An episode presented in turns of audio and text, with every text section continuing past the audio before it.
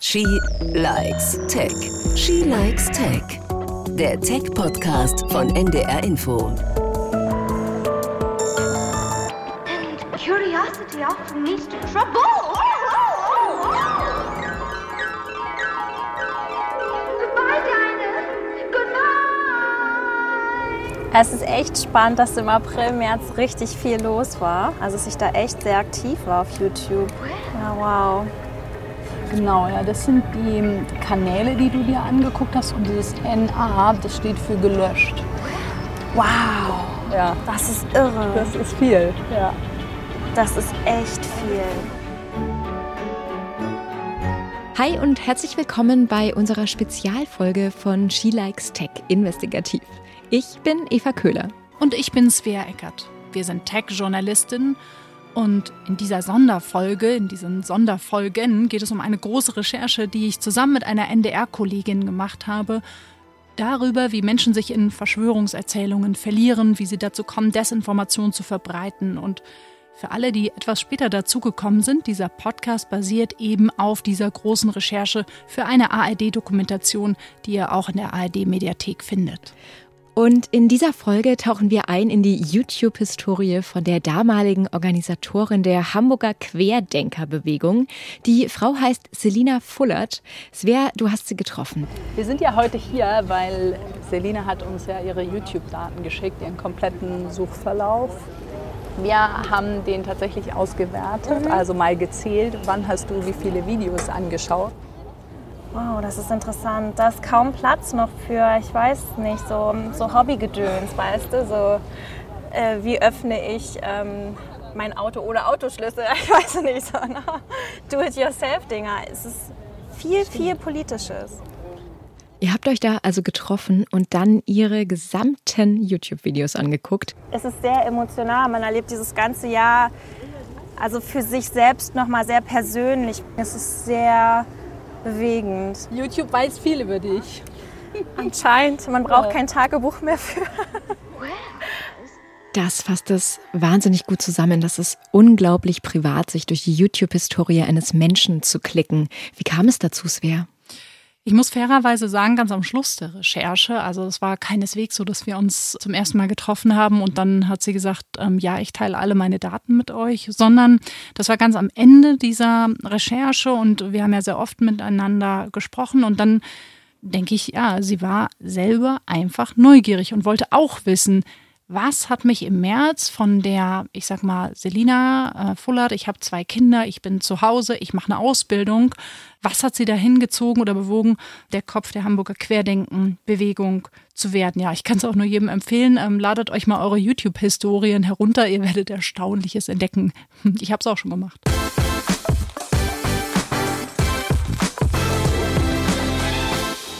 Es ist eine krasse Situation. Wir haben eine Pandemie, können nicht in die Schule gehen und können auch nicht die Hallen betreten.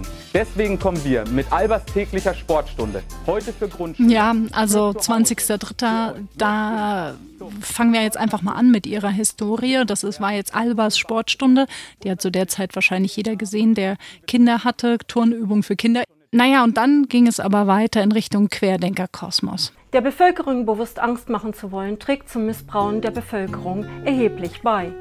Denn das funktioniert auch nur, wenn die Presseorgane und der Rundfunk das mit unterstützen und eigene Recherchen unterbleiben. Auch wenn man uns attackiert oder zensiert, ich spreche frei raus und bin nicht geniert.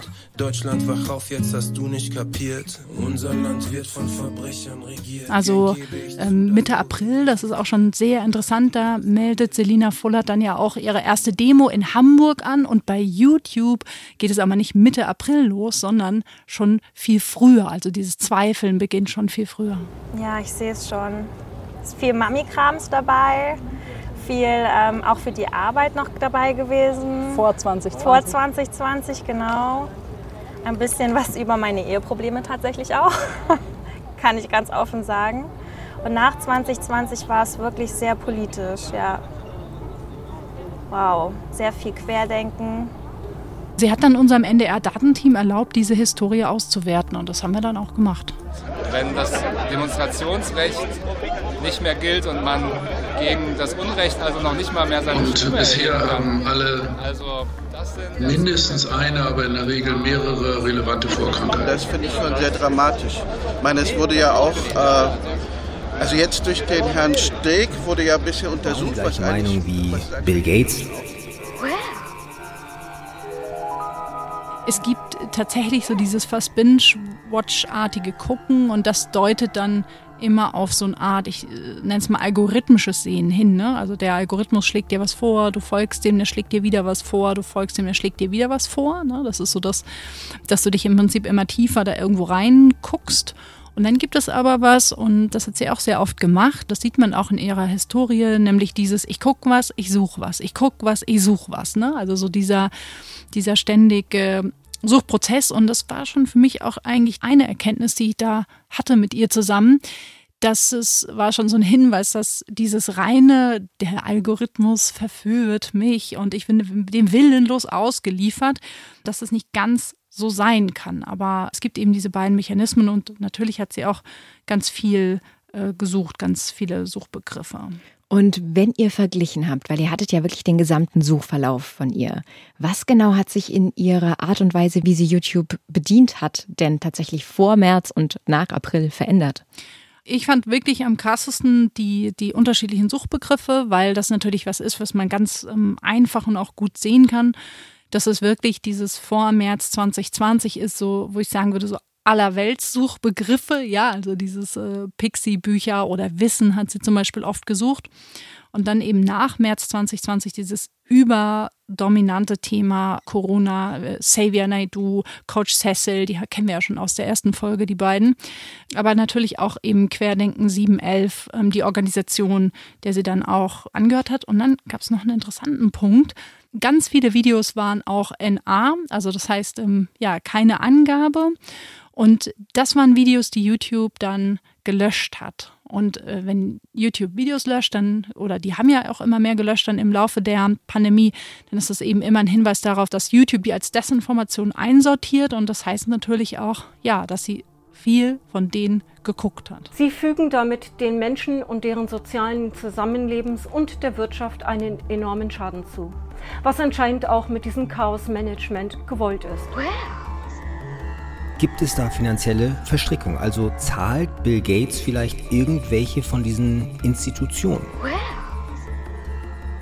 Ratio da oben funktioniert das, aber wir sind mehr. Viel, viel mehr.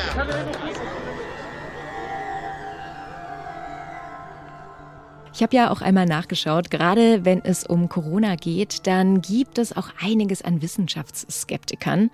Es gibt nämlich eine aktuelle Studie der Robert Bosch Stiftung und da ist rausgekommen, dass zum Beispiel 15 Prozent der Menschen der Meinung sind, dass es keine eindeutigen Beweise für die Existenz des Coronavirus gibt. Also eine relativ krasse Zahl. Und es gibt außerdem noch 39 Prozent, der Menschen, die halten es außerdem für wahnsinnig wichtig, dass man Informationen über das Virus auch von außerhalb der Wissenschaft beziehen sollte. Und das ist echt eine absurde Zahl. Es wäre diese Skepsis, woher Ja. kommt die? Ich weiß nicht, woher diese Wissenschaftsskepsis kommt, aber ich weiß, was die macht. Die macht das nämlich vor allem diesen YouTube-Videos leicht irgendwo anzudocken. Und diese Videos, die docken eben einerseits an einer Skepsis, die viele Menschen grundsätzlich eben haben, auch gegenüber Wissenschaft und wissenschaftlichen Erkenntnissen und andererseits eben auch an dieser persönlichen Lebenssituation, die viele Menschen im März 2020 erlebt haben und ich denke, die wir alle erlebt haben, nämlich auch diese Situation, wir hatten auf einmal Lockdown und die Straßen waren leer und genauso ging es natürlich auch Selina Fullert. Ähm, und man hat die geschlossenen Geschäfte gesehen, man hat gesehen, wie sich das Stadtbild verändert, wie Menschen um einen großen Bogen macht, wenn man mit zwei kleinen Kindern unterwegs ist. Und äh, natürlich habe ich mich gefragt, ist das alles so richtig? Muss das so jetzt sein? Ähm, verlängern Sie noch mal den Lockdown oder öffnen Sie? Wie geht's weiter? Ähm, Fragen, die bestimmt viele Menschen hatten. Aber als das dann ähm, mit der Verfassungsbeschwerde kam und ich dachte, das kann doch nicht sein. Und wie hat Selina euch das erzählt? Also sie sagte ja, sie hat da teilweise auch schon Stunden in Videos investiert und YouTube-Videos geguckt und sich da durchgeklickt. Hat sie auch gesagt, wo da der Reiz für sie war? Es war halt dieser unfassbare Durst nach Informationen und nach Erklärung. Und ich glaube, das hatten ganz viele Menschen. Und das ist nur ganz natürlich, ne? dass man dann sagt, okay, ich suche mir überall was zusammen. Und ich finde, das ist total spannend, weil da die sozialen Netzwerke einfach, die sind da einfach nochmal ein neuer Player in diesem ganzen Informationsgame. Ne? Es gibt einfach dieses, Anführungszeichen, neue Medium, ist ja jetzt nicht mehr neu, das Internet, aber wo halt die eine Information neben der anderen steht und zwar gleichwertig. Also das, ich nenne es mal, Verschwörervideo steht neben dem Drosten, ja. Und da gibt es keine Gewichtung zwischen, das ist jetzt ein Wissenschaftler, der arbeitet schon sehr lange in diesem Feld und hat eine Riesenexpertise. Das steht halt neben dem Xavier Naidu.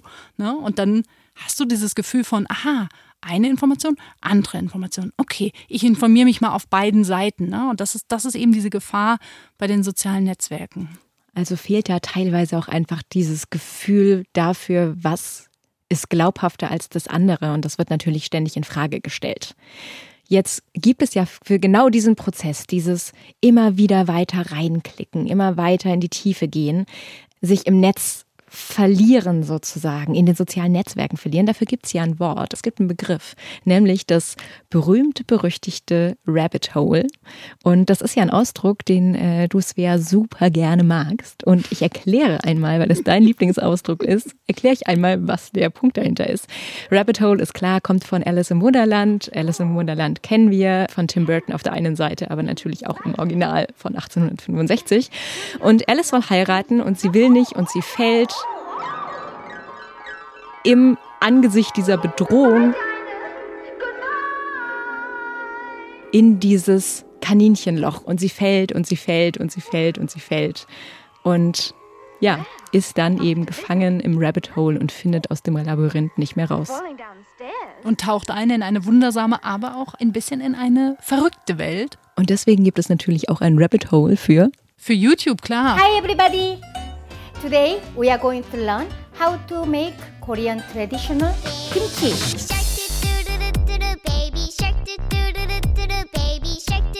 As you know, there are so many hundred different kinds of kimchi. This is going to be a very traditional style kimchi. You can steam, stew, soup, tons of tons of. Auf YouTube gibt es eigentlich für so ziemlich alles ein Rabbit Hole. Also das kann natürlich auch sowas sein äh, wie, jage ich irgendwie eine Schraube in die Wand. Äh, da, da, kann man auch in ein Rabbit Hole fallen. Äh, ich meine, ihr glaubt das nicht, was man auf YouTube alles so gucken kann. Aber es gibt eben auch für Verschwörungstheorien ein Rabbit Hole. Für die Dokumentation habt ihr ja auch mit einem ehemaligen YouTube-Mitarbeiter gesprochen, nämlich mit Guillaume Chasselot. Hello. I'm so excited. It's really nice to see you all. Ja, man hört es ein bisschen an der plärrenden Stimme. Das war über FaceTime, Corona-bedingt. Ah, also ihr wart tatsächlich logischerweise gar nicht in Paris. Ja, genau. Also er ist gebürtiger Franzose, hat aber im Silicon Valley gelebt eine Zeit lang, hat eben dort für YouTube gearbeitet und zwar bis 2013 als Softwareentwickler und ähm, war eben an dieser frühen Form, also an der Form des Empfehlungsalgorithmus, so wie er eben bis 2013 war, war er eben maßgeblich beteiligt. YouTube was growing really fast. They wanted to get as much market share as possible on take on TV. That was the main goal. So the goal was not to make money yet. It was to gain as much watch time on as many people as possible. Er hat euch also erzählt, dass YouTube am Anfang nur ein Ziel hatte, nämlich möglichst viele Menschen dazu zu bekommen, möglichst viel Zeit beim Videogucken auf ihrer Plattform zu verbringen. Richtig? Ja, ganz genau. Bis Oktober 2012 hieß das Motto Klicks, Klicks, Klicks. Also noch gar nicht so sehr die Zeit, sondern wirklich so die angeklickten Videos. Und dann gab es aber eine zentrale Änderung am YouTube-Algorithmus. So the algorithm changed from clicks to watch time because they wanted people to watch more content and to watch more ads. And the more they watch YouTube, the more ads you can put in the beginning of the video, at the end of the video, etc. Man stellte also auf Watchtime um, also ganz vereinfacht gesagt, je länger du guckst, desto besser, weil dann eben mehr Anzeigen geschaltet werden, also am Anfang oder am Ende und das hatte weitreichende Konsequenzen. The algorithm doesn't give you what you want. It gives you what gets you addicted to the site. If, if it gives you, like for instance, some false information, and you start falling for this false information, it will give you more and more false information. So it will reinforce your belief in it. And then it will be harder and harder to think that it was uh, wrong. It, so the algorithm doesn't give you both sides. Er sagt also grob, der YouTube-Algorithmus macht dich süchtig, weil er gibt dir immer und immer mehr davon, was dir gefällt, was dich bestärkt, aber er gibt dir eben auch Informationen aller Art. Also er unterscheidet nicht ähm, die eine und die andere Seite, sondern es ist alles gleichberechtigt und dementsprechend ist es dem Algorithmus einfach auch egal, wenn es falsche Informationen sind. Gleichzeitig ist es aber ja so, dass Guillaume Chasselot da gar nicht mehr arbeitet. Ne? Also seit 2013 ist der nicht mehr bei YouTube. Gibt es da einen Grund für? Ja, da gehen die Geschichten ein bisschen auseinander. Google hat im Nachhinein gesagt, Guillaume Chasselot hätte YouTube verlassen müssen, weil er einfach nicht gut performt hätte. Er sagt selber heute, er hätte gern an einem Algorithmus gebaut, der etwas anders ist, der den Menschen mehr das gibt, ja, was sie brauchen, nicht das, so wie er sagt, was sie süchtig macht. Und das ging eben nicht. Und dann hätte er schlechter performt, so. Und dann, genau, dann musste er gehen. Jetzt geht es ja im Kern bei dem, was wir gerade gehört haben, vor allem um die Umstellung auf die Watchtime. Was genau hat denn jetzt diese Umstellung dieses YouTube-Algorithmus tatsächlich für Auswirkungen während Corona gehabt? Also wir kommen später noch genauer darauf, wie funktioniert dieser Algorithmus, was muss man überhaupt dahinter verstehen. Aber um nochmal darauf zurückzukommen, was da eigentlich 2013 mit dieser Watchtime passiert ist, ist, das wurde so umgestellt, dass ähm, Videos bevorzugt wurden, die länger waren als zum Beispiel zehn Minuten, also die eine höhere Watchtime hatten. Und das hat jetzt nun verschiedene Effekte gehabt. Und ein Effekt war, dass zum Beispiel Gamer, die damals viele von diesen sogenannten Let's Play-Videos veröffentlicht haben. Also da spielen die Stunden, ne? Ja, genau. Also kommentiertes Gaming ist ja. das. Also weiß ich nicht, Minecraft zum Beispiel. Und dann sagt man ja, okay, ich laufe jetzt hier lang und dann mache ich das. Und das spielt man auch wahnsinnig gern in der Gruppe. Und das äh, kann über Stunden gehen und die sind zum Beispiel abgegangen wie verrückt, sind auch heute. Äh, Weil es darum ging, wie lange Leute YouTube-Videos gucken, richtig? Gut. Ja, genau. Okay. Und das war so, sage ich mal, die vielleicht die positive Seite, kann man sagen. Die sind richtig abgegangen. Aber es sind eben auch äh, Verschwörungsideologen, Verschwörungserzählungen, Erzähler, Erzählerinnen abgegangen, weil die eben auch stundenlang minutenlang schwurbeln und labern. Und das war besser, als wenn irgendjemand kompakt Informationen in drei Minuten zusammenpackt, weil der Algorithmus es schlicht und ergreifend bevorzugt hat, wenn jemand richtig, richtig lange Dinge erzählt, ja? Genau, das ist als neue Komponente dazugekommen. Und das hat natürlich dann wiederum Auswirkungen bis heute, wenn die Watchtime eine Rolle spielt, dass eben ein Video, wo sich eben jemand über 10, über 20 Minuten über irgendetwas ähm, auslässt, dass es einfach gut funktioniert. Verrückt. Und ähm, was eben Guillaume Chazot sagt, ist, dass der Algorithmus eben dann genau das verstärkt, was die Leute wissen wollen. Das heißt eben, Lüge reiht sich an Lüge, reiht sich an Lüge und da, dadurch entsteht eben dieses große Desinformationsproblem. Und da sind wir dann auch mittendrin in den Desinformationsplattformen, die ja das auch absichtlich und teilweise auch mit Profitabsicht tatsächlich machen. Ne? Also da sind wir dann mitten bei Breitbart, also großes rechtes Magazin, Webseite in, aus den USA und eben auch bei ganz vielen anderen Verschwörungsideologen, die diesen Mechanismus offensichtlich sehr gut auszunutzen wissen. Ja, gibt da auch so ganz bekannte Sachen aus dem YouTube-Kosmos, die sogenannten Earth Flattener. Das sind Leute, die glauben, dass die Erde eine Scheibe ist. Auch die gibt es. Chemtrails auch sehr beliebt. Oder eben QAnon, das ist nochmal so ein ganz eigenes Ding, ähm, was jetzt auch während dieser Corona-Pandemie wieder so eine Art Renaissance erlebt hat. Da gibt es wirklich ja Leute, die glauben, dass andere Leute Kinderblut trinken, dass wir alle Chips implantiert bekommen. Also das wird teilweise auch richtig wild. Everybody here can agree on absolutely one thing, which is it is not a globe. And it's said that this chemical is being spread out to either manage solar radiation, psychological manipulation, human population control, weather modification or chemical warfare.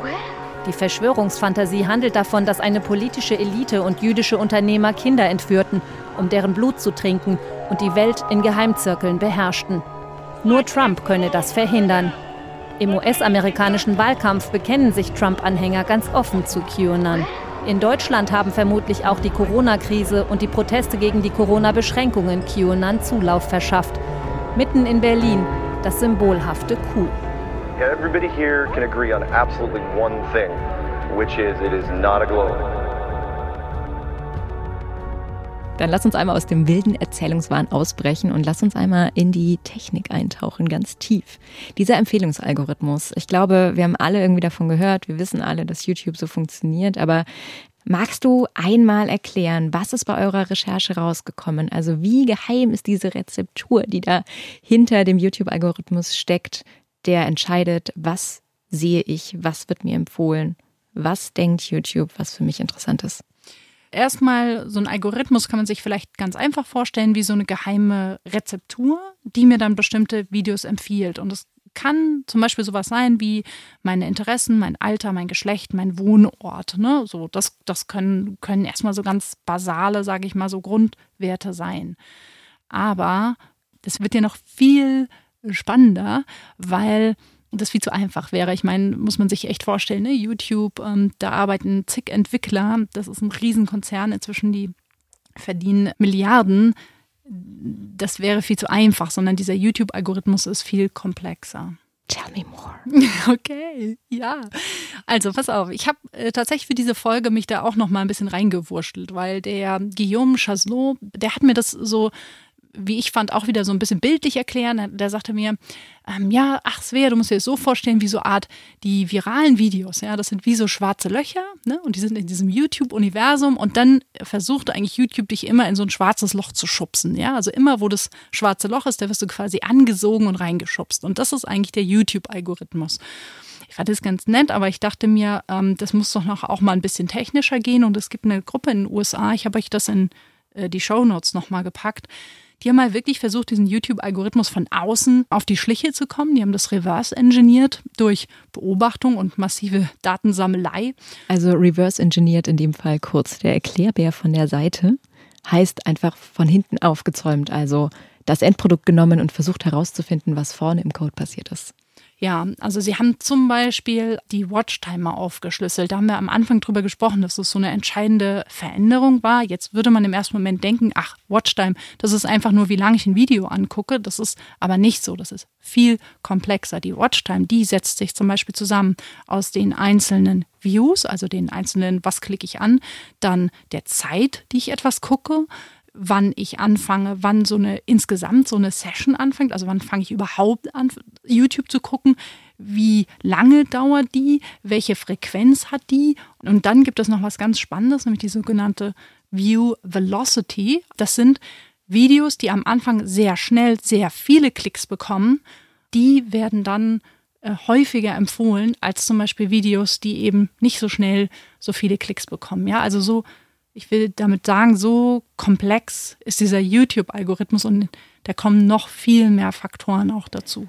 Was heißt am Anfang sehr schnell sehr viele Klicks bekommen? Also am Anfang, am Anfang, wenn das Video hochgeladen hm. wird oder die ersten drei Minuten und dann klicken die Leute weg? Nee, nee, tatsächlich, wenn das Video hochgeladen wird und kriegt dann sehr schnell viele Klicks dann ähm, wird das Video im Algorithmus hochgerankt, weil dann muss es ja irgendwas brandheißes sein, was super spannendes.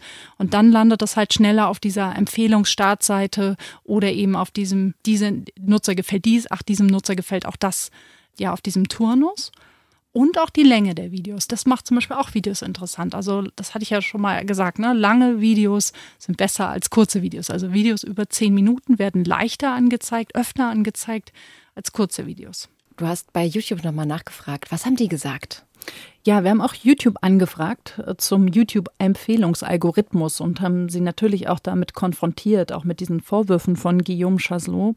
Also eine YouTube-Sprecherin hat uns geantwortet und zwar, ich zitiere jetzt einmal, ähm, wir haben allein im vergangenen Jahr über 30 verschiedene Änderungen eingeführt, um Empfehlungen zu schädlichen Inhalten zu reduzieren. Also YouTube hat was getan am Algorithmus. Und dank dieser, jetzt zitiere ich wieder, dank dieser Änderung liegt die Zahl der Abrufe von grenzwertigen Inhalten, die aus unseren Empfehlungen stammt, jetzt deutlich unter einem Prozent. Deutlich unter einem Prozent klingt super, super wenig, aber ist es nicht, ne? Ja, also ich denke, es sind viele Millionen Videos oder wahrscheinlich Hunderttausende von Videos, wenn man mal so die Gesamtzahl der ähm, hochgeladenen Videos von YouTube insgesamt betrachtet. Trotzdem ist auch eben bei unter einem Prozent ja, genau. Also es, es hat sicherlich was gebracht, aber es ist eben nicht null. Exakt. Und deswegen können wir im Moment in Deutschland auch mit guter Hoffnung davon ausgehen, dass wir frühzeitig äh, mit unseren jetzigen Maßnahmen ähm, intervenieren und diese Mutanten sich demnächst erstmal nicht so stark verbreiten, wenn wir das noch ein bisschen. Dann lass uns doch mal auf die Umstände gucken. Gerade am Anfang der Corona-Zeit war ja das Bedürfnis von Menschen nach Informationen ganz elementar höher, als das davor der Fall war. Das heißt, die Einschaltquoten sind gewachsen, die Radioquoten sind nach oben geschossen, da gab es Podcasts, die feierten Rekordzahlen und natürlich auch in den sozialen Netzwerken, also Twitter, Facebook, Insta, YouTube, haben Menschen nach Informationen gesucht. So, darüber reden wir ja jetzt schon eine Weile. Und sie haben eben alles, alles Mögliche gefunden. Welche Rolle spielen denn jetzt andere soziale Netzwerke, Svea, außerhalb von YouTube? Also im Prinzip kann man da meiner Ansicht nach alle sozialen Netzwerke schon auch in einen Topf werfen. Ne? Also wir haben YouTube, was ja als Videoplattform interessant war. Dann haben wir Facebook, wo auch Artikel geteilt werden, wo aber auch Videos geteilt werden. Wir haben Twitter, was, was sehr stark genutzt wurde. Also wir hatten wirklich auf allen Netzwerken, wir haben Telegram, Messenger-Dienst, die auch Rekordzahlen hatten. Und was halt so interessant ist und auf diesen Effekt den haben wir so ein bisschen gestreift, ist ja dieses, ich bekomme eigentlich das angeboten, was mich bei meiner Meinung bestärkt, ne? weil YouTube möchte mich sozusagen in das nächste schwarze Loch schubsen und weiß, aha, was ihr gefällt und da ist das nächste große Video, okay, das, also so, das ist dieser Süchtigmach-Effekt, von dem Guillaume Chaslot gesprochen hat. Und ich finde das sehr interessant. Ich habe mir oft die Frage gestellt, ob die sozialen Netzwerke sowas sind, möglicherweise wie ein Brandbeschleuniger. Also das heißt, wir haben eine große Unsicherheit in der Gesellschaft, wir haben eine Verunsicherung, wir haben diese Suche nach Informationen und dann bekomme ich die und dann gibt es vielleicht eben so eine Entwicklung wie jetzt zum Beispiel diese Corona-Demos und dieser Glaube auch, dass es eben Corona nicht gibt oder dass Corona nicht so schlimm ist und dass die sozialen Netzwerke diese Informationen halt viel schneller und auch in einer viel größeren Radikalität einfach verbreiten als wenn wir jetzt noch beim guten alten Telefon mit der Wählscheibe wären. Also Katalysator, das, das kann ich mir schon gut vorstellen. Und wisst ihr, welche anderen sozialen Netzwerke tatsächlich bei Selina noch eine Rolle gespielt haben? Habt ihr euch das auch angeschaut? Also Selina Fullert hat uns erzählt, zu Anfang hat Facebook eine sehr starke Rolle gespielt, da wurde sie aber irgendwann ähm, gesperrt oder gelöscht oder konnte ihren Account nicht mehr benutzen. Auf jeden Fall Facebook spielte zu Anfang eine große Rolle, YouTube spielte zu Anfang eine große Rolle und dann veränderte sich das aber, nämlich in Richtung Telegram. Immer wenn wir glauben, wir haben gerade wieder einen Weg gefunden, wie wir das aktiv machen können, wie wir legal auf die Straße gehen können, um Kundgebung zu machen, ähm, kommt eine neue Corona-Verordnung und macht uns einen Strich durch die Rechnung. Jetzt habe ich die neuesten ähm, Corona-Verordnungen der Stadt Hamburg gelesen und ähm, Gänsehaut bekommen. Ich weiß einfach nicht mehr, was. Hallo, ihr Lieben. Wie meine gute Freundin immer sagt, willkommen aus dem Widerstandsbüro und dem Diktaturstaat Hamburg. Ja, nichts mehr mit freier Hansestadt Hamburg. Ähm, willkommen in der Diktatur. Äh, das sage ich jetzt so krass, weil es nun mal so ist, wenn die Gerichte einen nicht mal mehr helfen und äh, unterstützen. Ja. Verteilt am besten diese Nachricht, wenn der aktuelle Flyer gleich kommt, überall in allen euren Social Media Kanälen. Das, was wir da gerade gehört haben, das kommt direkt aus dem Telegram-Kanal von Selina Fullert. Die hat dann nämlich tatsächlich selbst einen Telegram-Kanal aufgebaut. Und es ist ja auch ein Netzwerk, das wirklich während Corona, während dieser Proteste eine unglaubliche Bedeutung gewonnen hat. Hätten wir uns wahrscheinlich vor mehr als einem Jahr gar nicht vorstellen können. Und das ist es aber auch, mit dem wir euch jetzt für heute verlassen. Wir sind nämlich schon langsam am Ende unserer Spezialfolge She Likes Tech Investigativ angekommen. Wenn euch unser Spezial gefallen hat, dann abonniert uns, schreibt uns per E-Mail an shelikestech.ndr.de, empfehlt uns weiter. Die nächste Folge kommt natürlich am Dienstag in 14 Tagen, wie immer. Und Svea, du liest die Credits, oder? Eine Radio- und Podcast-Serie mit Eva Köhler und mir, Svea Eckert. Produziert von Marco Pauli, Redaktion Jochen Gräbert und Nils Kinkel. Mitarbeit meine Film-Co-Autorin Caroline Schmidt und viele NDR-KollegInnen. Chiara Cesaro Tadic, Nils Kassiens, Eileen Eisenbrand, Kim Mauch, Sabine Leipertz und Henning Wirz. In Zusammenarbeit mit der NDR Dokumentation und Investigation. Musik kommt vom wunderbaren Patrick Pusco, eine Produktion des Norddeutschen Rundfunks 2021 als Podcast in der ARD Audiothek und mehr Informationen gibt's wie immer auf ndr.de. Tschüss. Tschüss. She Likes Tech. Der Tech-Podcast von NDR Info.